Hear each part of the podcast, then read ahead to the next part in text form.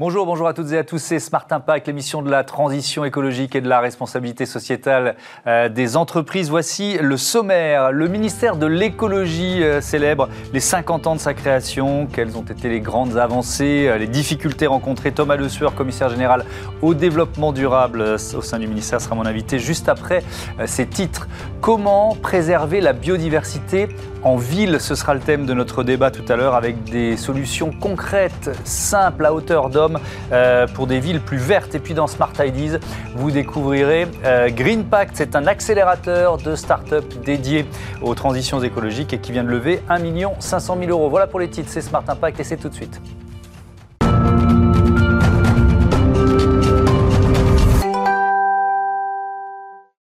1971 date de la création d'un ministère de l'écologie pour célébrer euh, ses 50 ans. Euh, Barbara Pompili, la ministre, annonce la création d'une plateforme qui retrace les moments forts de ce demi-siècle. Et on va regarder euh, ce qui se trouve dans cette plateforme et puis prendre un peu de recul sur l'action écologique en France avec Thomas Le Sueur. Vous êtes donc, bonjour, bienvenue, commissaire général au développement durable au sein du ministère. On peut y trouver quoi, tiens d'ailleurs, peut-être décrire un peu cette plateforme?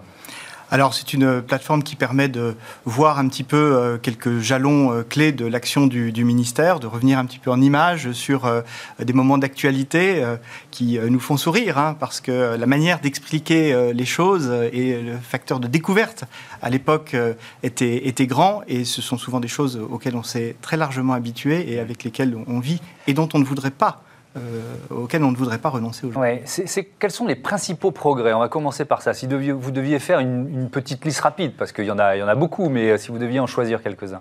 Ah, écoutez, il y en a, il y en a beaucoup, en effet. Euh, et c'est souvent méconnu, donc c'est l'occasion de, l'évoquer. Par exemple, la qualité de l'air s'est considérablement améliorée en France. Mmh. Ça ne veut pas dire qu'il n'y a pas des endroits où on dépasse les normes, mais en fait, on a diminué les normes et amélioré la qualité. Mmh. mais c'est vrai dans de nombreux domaines. Même les émissions de gaz à effet de serre elles sont en baisse depuis, euh, depuis une trentaine d'années. Nous sommes à moins 20%, alors qu'au plan mondial, c'est plus 40%. Donc vous voyez, dans chacun des secteurs d'action de l'environnement, les choses s'améliorent. Mmh. Et, pourtant, la première fois, quand, je suis allé sur la plateforme, je me suis dit, bah, sur une frise chronologique, euh, il y a quoi? Il y a d'abord euh, trois décennies un peu désastreuses. Quoi. Si on prend 70, 80, 90, il ne se passe pas grand-chose. Ah si on est honnête. C'est plutôt la période des marées noires. Alors il y a une prise de conscience, on peut dire il y a une prise de conscience, mais sinon en termes d'action politique, c'est ben, faiblard. C'est vrai qu'il faut, euh, il faut s'ancrer dans le paysage, il faut mm. faire comprendre les enjeux, les faire partager, et la force du ministère n'a cessé de croître. Donc vous avez raison, les premières décennies étaient moins puissantes, mm-hmm. plus interrogatives, et à partir du moment où on a regroupé autour du ministère de l'Environnement des directions qui portaient des politiques publiques, on lui a donné plus de puissance. Mhm. Euh, donc il y a cette première phase, époque euh, marée noire, première loi 76, la loi qui protège certaines espèces. Mais c'est vrai que si on parle biodiversité, il y a, encore une. Ça va être le thème du débat euh, dans quelques minutes sur la biodiversité urbaine. c'est vrai que le WWF alarme depuis des années sur l'accélération de la disparition des espèces. C'est une priorité du ministère de l'écologie, mais depuis 2016 seulement. comment vous analysez la montée en puissance de ces, de ces objectifs, euh, on a l'impression d'une vraie accélération. Vous avez raison. L'action politique, elle repose aussi sur la prise de conscience et donc l'acceptation par euh, les citoyens. Mhm. Et donc tant qu'il n'y a pas une conscience partagée, qui parfois passe effectivement par des catastrophes et euh, le constat de, de drame, eh bien tant que cette prise de conscience n'est pas là, c'est difficile de faire des grandes lois et de faire de grandes avancées. Donc en fait, ce sont aussi des témoins de notre prise de conscience collective. Et aujourd'hui, je crois qu'elle est forte sur le climat, mhm. de plus en plus forte sur la biodiversité, et c'est tant mieux parce que nous avons de grandes choses à protéger. Euh, réduire à zéro la perte de biodiversité, ça c'est l'enjeu actuel. C'est possible ça? Et c'est possible à quelle échéance? Euh, ce, sera, ce serait hasardeux de donner, euh, de, donner des échéances trop, trop fermes, mm. mais sur le territoire français, parce qu'il y a aussi euh, à l'échelle mondiale, sur le territoire français, l'augmentation des zones protégées doit pouvoir permettre de préserver toutes, les, toutes les espèces et, la biodiversité. Mm. Et c'est l'action qui est, qui est en cours, puisqu'on ne cesse d'augmenter les surfaces protégées en mm. France on peut faire le même constat, hein, la, démonstration qu'on vient de faire à propos de la, lutte contre le changement euh, climatique. Le bilan de 50 ans d'action, c'est d'abord quand même un constat d'échec. Euh, on peut quoi dater l'accord de Paris 2015 comme un, vrai tournant parce que là, il y a des mesures, alors on pourra toujours dire pas assez contraignantes, mais malgré tout des mesures contraignantes. Vous êtes moins dur que moi. Je suis moins dur que vous, mais peut-être parce que je suis, je suis dans l'action. Écoutez, un ministère qui a 50 ans, c'est un bon âge pour euh, regarder un petit peu derrière lui et voir, certes, ce qui reste à faire. Et il a encore euh, mm. un bel avenir devant lui, peut-être malheureusement, le ministère de l'Environnement. Mais il s'est passé beaucoup de, beaucoup de belles choses. Une accélération, comme vous l'avez dit, mais, et quelque chose comme les accords de Paris mm. est déterminant. Mais je le répète, nous avons sur notre territoire une baisse des émissions de gaz à effet de serre. Mm. Il faut simplement qu'on accélère parce qu'on se donne une ambition qui est croissante. Et c'est cette ambition qui est devant nous et que euh, ben, des lois successives et toute mm-hmm. l'action du ministère contribuent à, faire réussir. Et, nous avons encore... Euh, voilà, beaucoup d'efforts à faire. Alors sur la réduction de, effectivement de, gaz à effet de serre, les derniers chiffres qui ont été donnés euh, euh, par, par le gouvernement sur ce site pas 437 millions de tonnes équivalent CO2 en 2019, une baisse de moins 1,7% sur un an. C'est mieux que les objectifs qui avaient été, euh, qui avaient été donnés, c'est ça? Alors c'est assez compliqué. Il y a des budgets carbone. Effectivement, selon la, référence que vous prenez, euh, c'est pour ça qu'il y a parfois des, petites questions de, mm. polémique, euh, vous aurez des résultats qui sont différents. Mais effectivement, l'objectif de l'année était à moins 1,5 mm-hmm. et c'est moins 1,7. Donc c'est positif, d'autant que c'est une c'est un moment où la croissance française était plus forte que la croissance européenne. Et c'est ça qui est difficile, c'est de baisser les émissions de gaz à effet de serre mmh. alors que nous sommes en croissance. Et ça passe par quel type de mesures là, aussi, on est très concret. Moi, j'ai lu, par exemple, les chaudières au fioul. Euh, on, les remplace euh, soit par euh, une autre source d'énergie, soit par des chaudières beaucoup au fioul, mais totalement rénovées, repensées, c'est ça? Oh, il y a mieux. allez-y, allez Des énergies alternatives. Le bois, et encore mieux, mmh. les pompes à chaleur qui fonctionnent d'abord avec l'électricité en allant puiser de la chaleur dans, mmh. le, dans le sol. Et là, vous avez beaucoup moins d'émissions de, de, gaz à effet de serre. Donc c'est la, la somme, la multitude de gestes qui touchent mmh. à notre vie quotidienne qui modifie nos émissions de gaz à effet de serre en France. C'est le ministère de la vie quotidienne, le ministère de l'Environnement. Euh, alors, on, enregistre cette émission euh, euh, ce mercredi, jour où la loi climat et résilience, hein, c'est le son intitulé exact, est, est examinée en, Conseil des ministres. L'une des mesures marquantes, c'est le, le, gel de l'implantation des nouvelles zones commerciales. Euh, alors j'ai deux questions autour de ça. D'abord, euh, comment ça aurait été perçu il y a quelques années, puis ensuite on va parler de la Convention citoyenne. Moi, en voyant cette mesure, la gel implantation de nouvelles zones commerciales, je me dis, il y a quoi 10 ans, peut-être même 5 ans, ce serait jamais passé? Alors je ne sais pas, mais la prise de conscience, là encore, elle, est forte. La France moche est devenue une expression que, mm. tout, le monde, que tout le monde connaît. Et puis l'enjeu de la lutte contre l'artificialisation euh, des sols est, aussi euh, euh, très fort aujourd'hui. C'est la première fois qu'on définit justement cette artificialisation. C'est un enjeu capital parce qu'une fois que vous l'avez défini, vous pouvez construire des règles, des objectifs mm-hmm. et mobiliser les acteurs. Donc oui, les choses changent, mais, mais elles changent en bien. Oui, alors quand on travaille dans, ce secteur des zones commerciales, on dit, bah non, euh, c'est quoi notre potentiel de croissance? Qu'est-ce qu'on va faire dans les prochaines années? Alors d'abord, il y a déjà beaucoup de zones commerciales. Elles peuvent se régénérer, elles mmh. peuvent évoluer, les enseignes changent. Mmh. Donc euh, tout n'est pas euh, tout n'est pas fini et le commerce reste absolument nécessaire. Mais il y a aussi le commerce de centre-ville dont on a vu ces dernières années combien il souffrait des zones commerciales en mmh. périphérie. Et c'est une attente citoyenne, une attente de nombreux maires. Donc il y a une action qui est en cours, Action Cœur de Ville, mhm. pour revitaliser ces centres-villes. Vous voyez, c'est le cadre de vie, c'est notre vie quotidienne qui est en jeu. Et, les espaces de développement, eh bien, ils évoluent avec le temps. Mhm. La mode des grands centres commerciaux est un petit peu passée. Euh, euh, rapidement, c'est vrai que cette loi, elle émane de la Convention citoyenne. Il y avait une logique d'abord de, de démocratique dans cette Convention citoyenne, et puis aussi peut-être de chercher une forme d'unanimité. Malheureusement, sur ces questions là on n'y arrive pas. Euh, est-ce que vous voyez ça comme un bon signe, c'est-à-dire l'écologie, c'est devenu un enjeu politique majeur et donc les partis politiques, quels qu'ils soient, se positionnent Ou est-ce que finalement vous trouvez ça dommage qu'on n'arrive pas à une unanimité sur, sur les questions et sur les enjeux de l'écologie? Alors d'une part, la Convention citoyenne a, montré euh, une grande cohérence mm. entre ces citoyens, parce que la plupart des mesures, ils les ont votées à une très très large mm-hmm. majorité, donc le consensus est possible. Ensuite, il y a un débat politique, mais plus on parle d'écologie, plus on fait progresser la prise de conscience, donc je crois que ça reste positif. Après, bien sûr, euh, euh, on se focalise sur les points de désaccord mm. et sur les points euh, les, plus, les plus polémiques, et il faut un équilibre. Vous voyez, je porte le pins de l'agenda 2030, les objectifs de développement durable. Mm-hmm. Le développement durable, c'est l'articulation, l'équilibre entre l'environnement, la préservation de l'environnement, le développement économique et le progrès social. Tous ces trois éléments sont importants. Et, le, on va terminer avec ça, le, levier de l'action des entreprises, euh, est-ce qu'il vous semble aussi important, plus important que le levier politique finalement? Moi, je reçois dans cette émission tous les jours des chefs d'entreprise, des directeurs RSE qui sont dans l'action. Ah ben euh, c'est, essentiel, c'est l'action de tous. Hein. L'action de l'État, parce qu'en euh, France, on aime bien l'État, on mm. pense beaucoup à l'État, il y a beaucoup d'argent qui est public, qui est investi dans la transition écologique. Mais si les entreprises ne changent pas, si les citoyens ne changent pas, si les collectivités locales ne changent pas, ça ne fonctionne pas. Et en fait, tout le monde est en mouvement. Tout le monde est en mouvement assez fort. L'enjeu aujourd'hui, c'est de savoir si on va suffisamment vite. Mais soyons clairs, le mouvement est général. Merci beaucoup, merci euh, Thomas Le Sueur, à bientôt sur, euh, sur Bismarck. Bon anniversaire, alors bon anniversaire au, ministère de l'écologie en tout cas. On va débattre euh, maintenant comme prévu de la biodiversité dans nos villes. Retrouvez le débat de Smart Impact avec Veolia.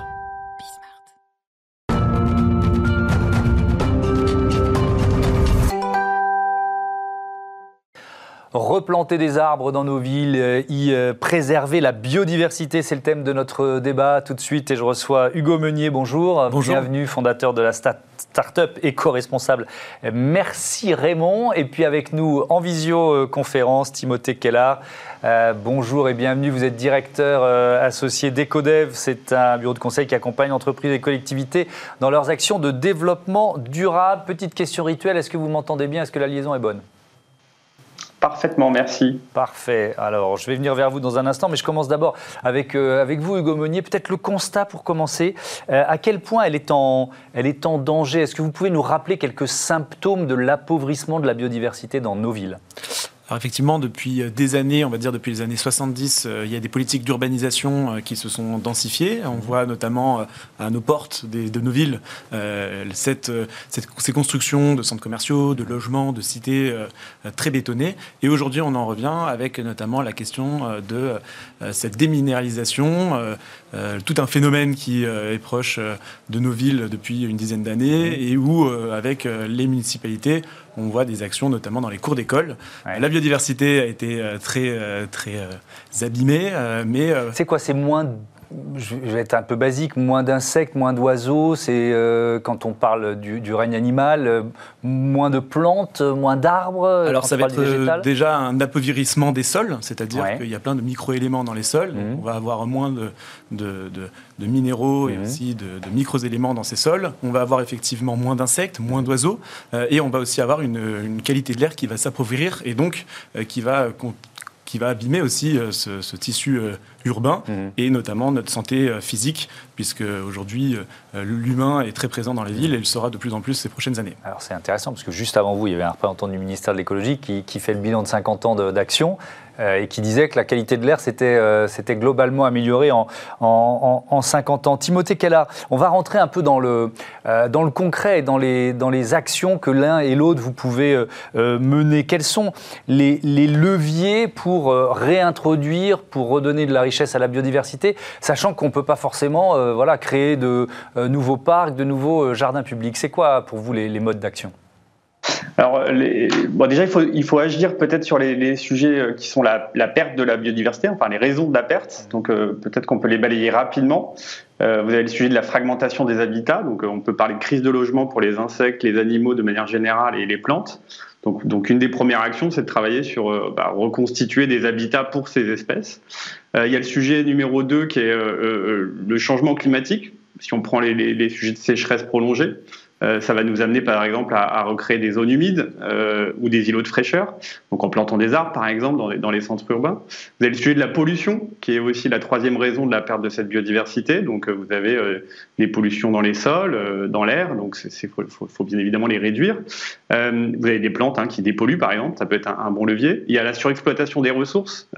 on peut prendre l'exemple des, des, des, ressources halieutiques hein, dans, les, dans les océans et dans nos dans nos eaux. Euh, donc là, vous avez un sujet de contrôle et de vérification. Et puis, euh, pour finir, l'introduction des espèces envahissantes, qui vont être des espèces type élante, renouée du Japon pour des espèces végétales, ou euh, le frelon noir à pattes jaunes pour des insectes. Donc, il va falloir effectivement contrôler cette, on va dire, diversification là de, ces espèces pour pouvoir justement. Donc, ça passe par les suivre, ça passe par faire par exemple de la science participative, éduquer aussi les populations à la reconnaissance de ces espèces et à la maîtrise dans leurs espaces privés par exemple.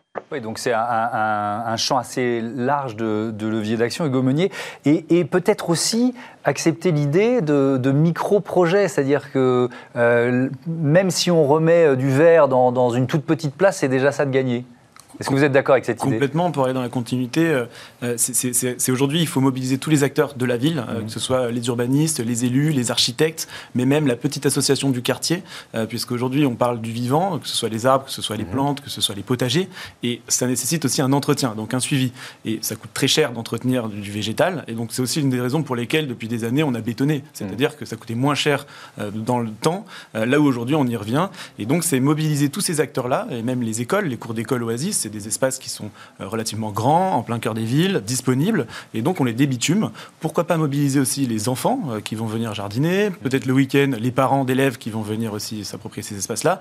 Donc en effet, euh, tout le monde, à toutes les strates, doivent être mobilisés, et on voit ce besoin et cette envie de nature. Donc quand on va planter une plante pourquoi ne pas planter une plante mellifère, donc qui va contribuer peut-être à la pollinisation euh, des abeilles, mhm. euh, à la venue des petites coccinelles. Euh, quand on va planter des arbres, pourquoi pas penser à certains types d'espèces également qui vont contribuer au rafraîchissement urbain et à la création d'îlots de fraîcheur. Il n'y a pas de petite action en fait, Timothée Kellard bah, Clairement non, en fait. Ce qu'il faut voir, c'est que la biodiversité, c'est la diversité des espèces et des interactions aussi entre ces espèces. Donc en fait, euh, plus vous régénérez euh, un certain nombre d'éléments qui sont vitaux pour euh, un certain nombre d'espèces, je vais prendre les plantes, effectivement, qui fournissent du pollen, du nectar, qui vont nourrir des insectes, qui vont eux-mêmes faire des larves, qui vont, nous-mêmes, qui vont eux-mêmes, on va dire, nourrir des oiseaux et, des, mammifères, par exemple. Enfin voilà, on comprend bien que c'est assez euh, complexe comme sujet et, et Clom, finalement, au milieu de cet écosystème urbain, a euh, effectivement dégradé euh, tellement qu'il faut aujourd'hui revenir en arrière. Donc il n'y a pas de petits gestes. Les, les terrasses, les toits sont à probablement revégétaliser.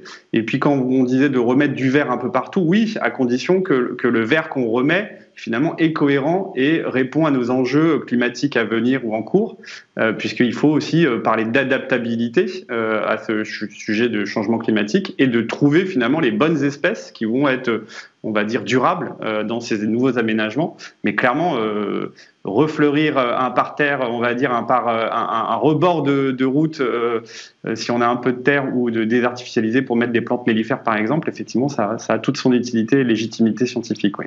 On va à Hugo Meunier voir quelques-unes des actions que vous menez avec euh, euh, Merci euh, Raymond. Par exemple, reverdir les banlieues bétonnées. J'ai vu ça. Il y, a, des projets notamment depuis quelques années à, Grigny, la grande borne devenue la Green Born. C'est quoi C'était quoi l'idée? Qu'est-ce qui, qui, existe encore aujourd'hui?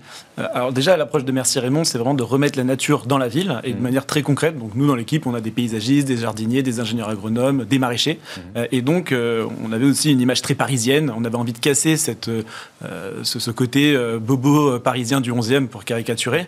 Et on a eu envie de se challenger. Et donc il y a 4 ans, on est allé dans des quartiers où on avait peut-être moins euh, d'habitude. Et on est allé à la Grande Borne à Grigny avec le soutien du maire Philippe Rio qui nous a mis à disposition des espaces dans cette cité, qui est une des cités les plus difficiles de France et dans laquelle on a impliqué les habitants. On s'est inspiré du modèle de Détroit où il y a eu une crise de l'automobile et donc beaucoup de chômage. Et finalement, les habitants se sont mis à planter leurs légumes, les récolter. Et donc ça contribue aussi à cette notion d'autosuffisance alimentaire, de résilience aussi des territoires. Et on s'est rendu compte qu'en impliquant les habitants, on avait moins d'incivilité et une réappropriation de ces espaces publics. Ça, c'est un bilan que vous pouvez faire, parce que ça fait combien d'années que vous y êtes Ça fait 4 ans. Oui, donc quel bilan, vous faites au bout de 4 ans on, continue à y aller euh, au printemps pour un peu défricher, replanter mhm. les, végétaux qu'il faut euh, sur la saison, mais on se rend compte qu'il y a tout un suivi euh, des habitants pour qu'ils se sont réappropriés ces espaces-là. Et cette méthodologie-là, on l'a dupliquée dans d'autres quartiers, à mhm. en Seine-Saint-Denis dans le 93, à la Cité des Musiciens, au Mhm. Et on est en train d'essaimer un peu ces projets dans les banlieues, puisqu'il ne faut pas penser la ville qu'avec la ville, mais penser la ville avec le périurbain, qui est clé dans le développement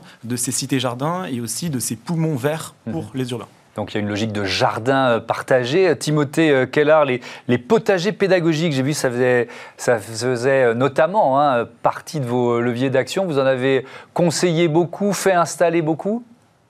Oui, oui, on a beaucoup, en tout cas un certain nombre on a travaillé avec des projets assez ambitieux sur des, sur des, potagers hors sol, donc sur des toits, terrasses, parkings de plusieurs milliers de mètres carrés d'aménagement.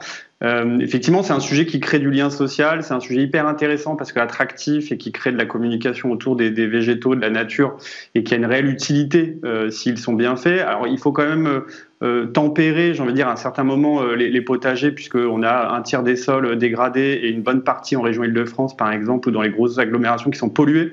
Donc il y a aussi tout ce, cet accompagnement qu'on adresse aujourd'hui qui est de conseiller au mieux pour que ces potagers soient durables, viables et qu'on évite, par exemple, de faire des potagers dans des sols avec des métaux lourds qui euh, pourraient se retrouver dans les, dans les fruits et légumes. Euh, donc il y, a, un vrai sujet d'accompagnement à la fois pédagogique, technique, euh, de respect aussi des normes euh, et de d'anticiper le, projet pour le faire vivre puisque tout le monde est motivé au printemps ou aux belles périodes et un peu moins à d'autres. Donc il faut éviter effectivement de laisser trop à abandon ces sujets. Et je voulais faire une, dernière remarque sur le sujet de la biodiversité puisque du coup si on parle d'urbanisme, d'architectes dans les centres-villes, vous avez aujourd'hui beaucoup de labels et de nouvelles démarches qui intègrent ces sujets. C'est un, un, bon début. Il faut aller beaucoup plus loin. Par contre, il faut aussi aller un, un tout petit peu plus loin dans la réflexion en pensant aussi biodiversité grise, c'est-à-dire l'impact que les matériaux de construction pourraient avoir sur des zones euh, riches en biodiversité qui ne sont pas dans les villes. Euh, je vais prendre des, zones où on a des carrières, du sable qui sont récupérés pour faire du béton, du bâtiment. Donc il y a aussi une réflexion deuxième niveau, j'ai envie de dire, qui est d'aller regarder derrière le, premier affichage euh, quelles sont les conséquences de nos, activités sur la biodiversité qu'on ne voit pas directement. Euh, et on peut reprendre un dernier exemple, et j'aurai fini sur ces sujets, mais euh, les trames vertes, bleues et noires maintenant, par exemple, éviter d'allumer euh, à tout va, on va dire, nos villes qui dérèglent un certain nombre d'écosystèmes ou d'équilibres d'espèces. Je prends les moineaux qui ont du mal à dormir, ou les pigeons, ou les insectes qui sont perturbés par les cycles des lumières la nuit. C'est aussi des impacts qu'on a du mal à identifier, qui sont assez conséquents et qu'il qu faut réduire. Hugo Meunier, pour, pour conclure, vous, vous nous rappelez pourquoi vous avez nommé votre votre entreprise, votre start-up Merci Raymond? Euh, alors Raymond, c'est mon grand-père qui est agriculteur ouais. dans le Sud-Est. Alors maintenant, il est à la retraite, mais ouais. effectivement, le, le, la, la, mission que s'est donnée Merci Raymond, c'est de remettre cette campagne dans la ville et donc euh, de revaloriser ces métiers agricoles. Et aujourd'hui, on, on, est très fiers puisqu'on a on a pu planter des dizaines de milliers de végétaux dans les villes. On travaille dans plus d'une dizaine de villes en France euh, et on commence même à s'exporter au niveau européen, au Luxembourg, au Portugal et même en Belgique. Et on est une quarantaine de personnes. Euh, très motivé et on essaie d'impliquer le plus d'habitants possible. Donc on, on, est dans une belle lancée, on croit beaucoup à, à, cette ville verte et à cette ville nature, mmh. mais effectivement, il ne faut pas non plus que ça devienne un cheval de Troie dans des projets immobiliers, et donc il faudra avoir aussi du recul euh, et du coup être assez rigoureux mmh. euh, dans euh, la, la, véracité et l'efficacité des projets menés, et que ce ne soit pas une, quelque chose de déceptif, puisque comme on l'a dit tout à l'heure, l'entretien et le suivi derrière est clé, et notamment les modèles économiques aussi rattachés à ces projets de ferme urbaine mmh. sont à prendre en compte, et quand aujourd'hui on va projet, on va projeter un, une ferme urbaine ou une ferme périurbaine, euh, il faut penser aussi à quelles vont être les sources de revenus. Mmh. Merci beaucoup. Merci Hugo Meunier. Merci euh, Timothée merci. Keller. À bientôt euh, sur Bismart. Bon vent à, à vos deux entreprises. Euh, on termine avec euh, un accélérateur de start-up éco-responsable. Vous allez découvrir Green Pact. Smart Ideas avec BNP Paribas. Découvrez des entreprises à impact positif.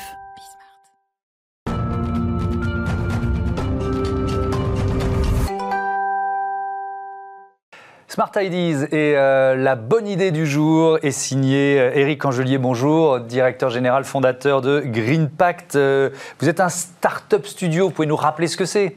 Alors un start-up studio, euh, c'est déjà un terme compliqué, mais c'est tout simple, c'est une boîte qui crée des boîtes. Ouais. Ça veut dire c'est une entreprise dont le métier est d'inventer des nouvelles solutions, euh, des nouvelles solutions aux problèmes d'aujourd'hui, c'est-à-dire à la fois économiques et écologiques. Mmh. Et on a décidé de le faire évidemment, dans la transition écologique. Euh, puisque c'est le sujet qui nous importe et qui nous anime. Comment vous sélectionnez les, euh, les projets? C'est quoi? Quels sont les critères? Parce que j'imagine que des options, des idées, il y en a, il y en a beaucoup quand vous sélectionnez. C'est extrêmement vaste. Ouais. Euh, c'est extrêmement vaste. On s'est d'abord donné quatre secteurs d'activité mm -hmm. l'énergie renouvelable, la mobilité propre. Mm -hmm. la construction, l'éco-construction et l'agriculture durable. Mais vous avez raison, c'est très vaste. À l'intérieur de ça, euh, en fait, on fait confiance à nos indicateurs. On fait une veille de ce qui se passe un peu dans le monde sur ces sujets. Et puis, on va chercher des deep tech à l'intérieur des labos. Mmh. On se rend compte de, à la fois, quels sont les pain points, les problèmes qu'on a à résoudre dans notre société au quotidien, et en même temps, quelles sont les opportunités, à la fois technologiques ou simplement de changement de business model, euh, qu'on peut prendre en main pour inventer des nouvelles solutions. Mmh. Quand vous choisissez euh, une start-up en, en, création, euh, vous l'accompagnez, c'est quoi l'accompagnement? C'est lever de l'argent, c'est euh, donner des conseils, ça consiste en quoi? En fait, il y, a deux choses. Mmh. Je le disais, on est entrepreneur de nos propres projets, c'est-à-dire nos propres idées mmh. sur lesquelles on développe nos propres solutions, et puis ensuite on va chercher des entrepreneurs pour porter l'offre sur le marché, ce qu'on vient de faire à la fois avec Enerpact et avec WESC, à la fois pour le photovoltaïque et pour la mobilité électrique. Euh, mais aussi, on, co-entreprend avec euh, des entreprises externes qui peuvent être des startups, avec des labos ou avec des corporates, euh, parce qu'en fait, on aime associer les talents pour faire des choses intéressantes. Mmh. L'entreprise, vous l'avez créée avec une trentaine d'entrepreneurs, c'est ça? Exactement. Donc vous levez collectivement un million et demi d'euros pour, pour, pour lancer, lancer l'idée. Mais là, il faut accélérer. Expliquez-moi pourquoi et comment. Mais en fait, l'entreprise, on l'a lancée déjà avec un startup studio existant au départ qui s'appelle Wahoop, qui fait ce métier-là depuis six ans. Et puis on a décidé de créer une filiale dédiée à la transition écologique. Mais on a décidé de le faire en groupe. Donc on est allé chercher 30 entrepreneurs complémentaires, des gens qui avaient des expériences dans chacun des secteurs d'activité euh, qui sont les nôtres, mais aussi des gens dans le digital, dans la finance, etc., qui vont nous aider à la fois dans l'idéation, euh, mais également quand on, nous, on, apporte une idée dans le fait d'accélérer, d'aller mmh. plus vite et de réunir et de fédérer autour de ça.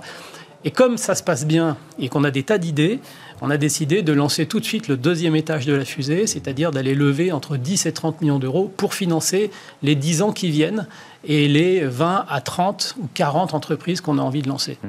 Euh, j'ai vu en, allant sur votre site un, un, exemple récent, la ferme intégrale par exemple, c'est quoi? Alors la ferme intégrale, c'est une idée euh, euh, assez magnifique qui s'appelle l'aquaponie.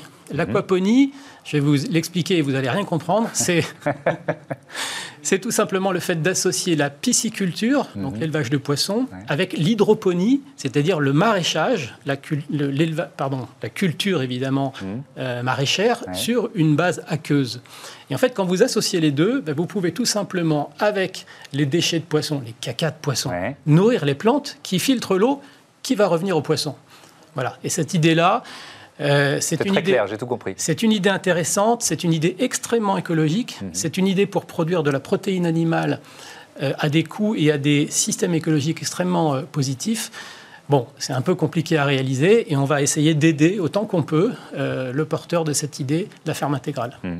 Merci beaucoup, merci euh, Eric Angelier. Bon vent à euh, Green Pact, belle idée et une forme de solidarité d'entreprise tournée vers le, business. J'aime beaucoup cette idée. Merci beaucoup, à bientôt sur Bismart. Voilà, c'est la fin de cette émission. Demain, c'est Eva Ben Saadi et Émilie Kovacs que vous retrouverez pour Smart Impact et le grand entretien. Bonne journée à toutes et à tous.